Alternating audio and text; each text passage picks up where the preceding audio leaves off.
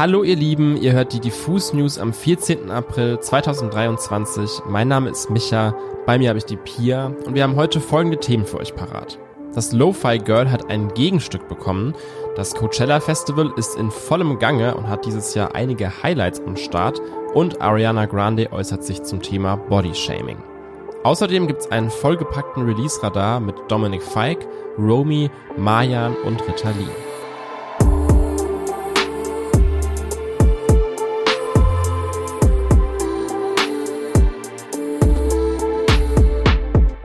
Es kommt vielen vielleicht wie eine alte Leier vor. Aber auch wenn wir inzwischen das Jahr 2023 haben, müssen sich gerade Frauen immer noch auf Social Media für ihren Körper rechtfertigen. Dafür, wie sie sich präsentieren, wie freizügig sie sich zeigen, welche Kleidergröße sie tragen und, und, und. Eine Musikerin, die hier ebenfalls mal wieder ins Kreuzfeuer geriet, ist Ariana Grande. Schon seit einigen Jahren muss sich die Singer-Songwriterin immer wieder Kommentare zu ihrem Körper und oder ihrem Gewicht anhören. Doch in den letzten Tagen nahm die Äußerung zu ihrem Gewichtsverlust auf Social Social Media extrem zu und immer wieder äußerten Fans ihre Bedenken und ihre Sorgen. Doch mit den Spekulationen ist jetzt Schluss, denn Ariana hat sich zum ersten Mal selbst zu Wort gemeldet und öffentlich in einem TikTok über die Kommentare zu ihrem Körper gesprochen. Darin erklärt sie, ich denke, wir sollten sanfter sein und uns weniger wohl dabei fühlen, die Körper der Menschen zu kommentieren. Weiter sagt sie, ich weiß, dass der Körper, mit dem ihr meinen jetzigen Körper verglichen habt, für mich persönlich die ungesündeste Version meines Körpers war. Ich habe viele Antidepressiva genommen, getrunken und mich selbst schlecht ernährt. Und am tiefsten Punkt meines Lebens, als ich aussah, wie ihr mich für gesund gehalten habt, war das in Wirklichkeit nicht mein gesunder Körper. Sie betont, dass gesunde Körper unterschiedlich aussehen können und ruft vor allem ihre Fans dazu auf, sich nicht an Schönheitsidealen festzuhalten, denn Körper aller Art sind schön. In diesem Sinne, schade, dass es mal wieder gesagt werden musste, aber danke, dass du es getan hast. Wenn ihr während der Pandemie studiert habt oder zur Schule gegangen seid, dann sah euer Alltag in den letzten zwei Jahren wahrscheinlich ziemlich eintönig aus. Zoom-Meetings, Hausarbeiten, Lesen, Schreiben, zwischendrin mal was essen oder dann doch mal die Bude aufräumen. Viel mehr war es eigentlich nicht.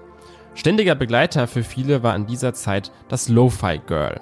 Also dieser kleine Anime-Loop von einem Mädchen, das genau das macht, was wir alle damals auch gemacht haben. Also am Schreibtisch hocken und lernen. Mit diesem Clip ist das Lo-Fi Hip-Hop Radio mit den berüchtigten Beats to Relax and Study to bebildert. Hier läuft 24-7 ein Stream mit entspannten, jazzigen Lo-Fi Beats, also der perfekte Soundtrack, um abzuschalten oder eben easy listening, um nebenher produktiv zu sein. Das Lo-Fi Girl ist also inzwischen längst eine Kultfigur im Internet und jetzt bekommt sie ein Gegenstück.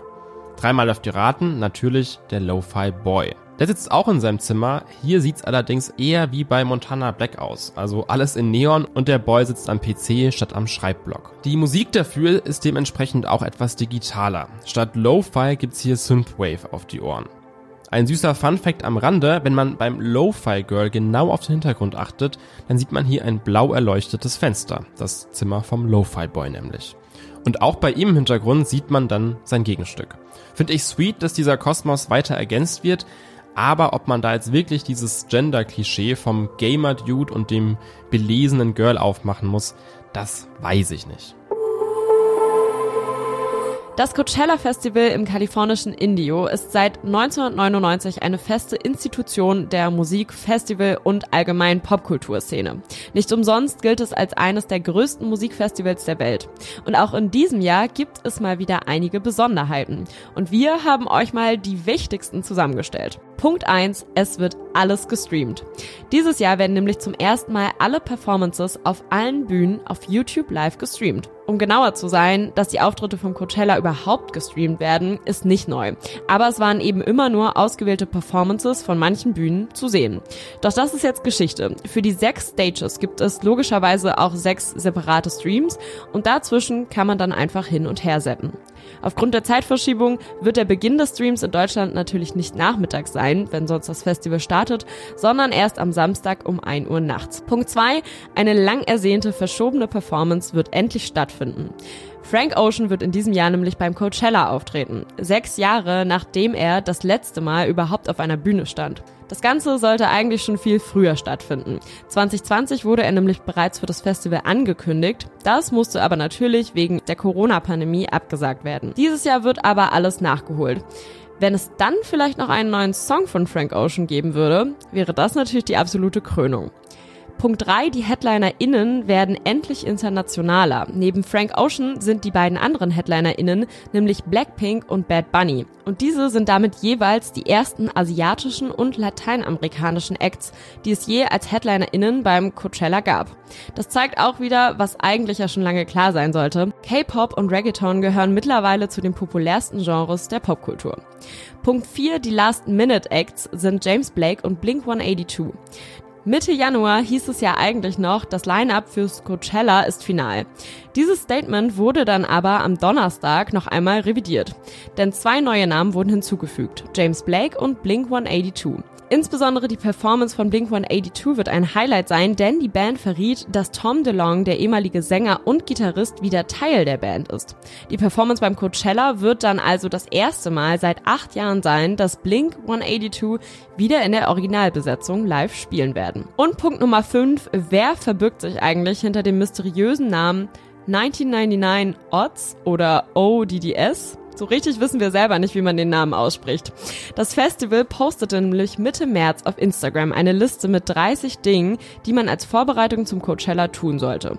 Punkt 5 lautete, finde heraus, wer 1999 Odds ist. Bisher scheint aber niemand das Rätsel gelöst zu haben. Gerüchte gibt es natürlich aber trotzdem einige. Ein besonders interessanter Gedankenanstoß liegt darin, dass The Weeknd vor wenigen Tagen kryptische Tweets verfasste. Zum einen twitterte er ein Wüsten-Emoji mit einem Fragezeichen und zum anderen setzte er den Tweet ab, wo wirst du mich finden? Außerdem retweetete er einen Post eines Fans, bei dem er behauptete, Abel werde auf dem Coachella spielen. Das heißt, könnte The Weeknd vielleicht hinter dem Pseudonym stecken? Wir werden es herausfinden, vielleicht schon an diesem ersten Coachella-Wochenende. Wir kommen zum Release-Radar und den starten wir heute mit Romy und ihrem neuen Disco-Banger. Die Sängerin von The XX hat ja schon im letzten Jahr einige Singles veröffentlicht. Zuletzt war das Stronger mit quasi dem Producer der Stunde, Fred Again. Der hat auch am neuen Song Enjoy Your Life wieder mitgewerkelt. Außerdem Stuart Price sowie XX Drummer und Produzent Jamie XX. Und eine weitere Person ist auch ganz entscheidend für diesen Song, die Dance Pop Queen Robin. Denn die hat Romy mal zu einem Konzert von Beverly Glenn Copeland in Amsterdam mitgenommen. Dort fiel in einem Song die Zeile My Mother Says to Me, Enjoy Your Life. Und die hat Romy so sehr bewegt, dass sie sie kurzerhand für ihren neuen Disco-Banger gesampelt hat. Nachdem Dominic Fike im letzten Jahr einen echten Hype mit seinem gemeinsamen Duett mit Zendaya, Elliot's Song aus der HBO-Serie Euphoria feierte, soll es in diesem Jahr natürlich im Optimalfall genauso erfolgreich weitergehen. Den Versuch wagt Dominic Fike jetzt mit Dancing in the Courthouse, seiner ersten Single-Auskopplung aus dem kommenden Album. Die Single handelt von dem Aufwachsen, genauer gesagt von Dominics Aufwachsen in Florida, einschließlich der Auseinandersetzung mit dem Gesetz in seiner Kindheit, die schließlich dazu führte, dass er unter Haus Hausarrest gestellt wurde und kurz vor der Veröffentlichung seiner Debüt-EP einen kurzen Aufenthalt im Gefängnis hatte. Das Musikvideo zum Track entstand übrigens ebenfalls in Florida und man könnte fast sagen, es ist eine artsy Videocollage mit unterschiedlichsten Momenten des Aufwachsens. Bunt, unterhaltsam, relatable. Alle wollen nach Berlin. Das war gefühlt schon immer so und wird eigentlich nur schlimmer. Zumindest wenn man sich mal die aktuellen Mietpreise so anschaut. Diesem Phänomen widmet sich jetzt auch der Newcomer Ritalin in seiner zweiten Single mit dem Doppeltitel Berlin Bougie bzw. Mama hat gesagt. Mit diesem Pop-Techno-Hip-Hop-Mix, den wir auch schon von seinem ersten Song Einsame Insel kennen, erzählt der Schauspieler und Musiker von einem zugezogenen Mädchen, das sich langsam aber sicher im Großstadtleben zwischen Berghain, Altbau und schnellem Sex verliert. Marjan steuert zum heutigen Release-Radar neue Musik in Form einer ganz neuen EP bei. Die trägt den Titel Für jeden, aber nicht für dich und schlägt ein neues, aber altbewährtes Kapitel auf.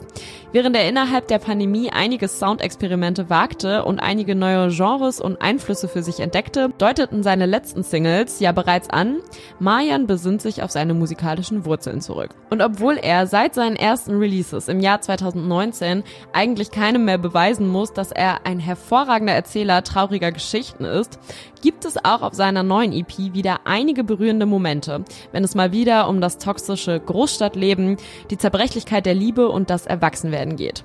Mit Schmidt und Savi hat Mayan außerdem zwei hervorragende Feature-Gäste am Start, mit denen er ja bereits zuvor zusammenarbeitete und die ihn ein weiteres Mal tatkräftig unterstützen. Wer also an diesem Wochenende mal wieder Lust hat, sich dem Schmerz und dem Leiden so richtig hinzugeben, dann viel Spaß bei 15 Minuten für jeden, aber nicht für dich.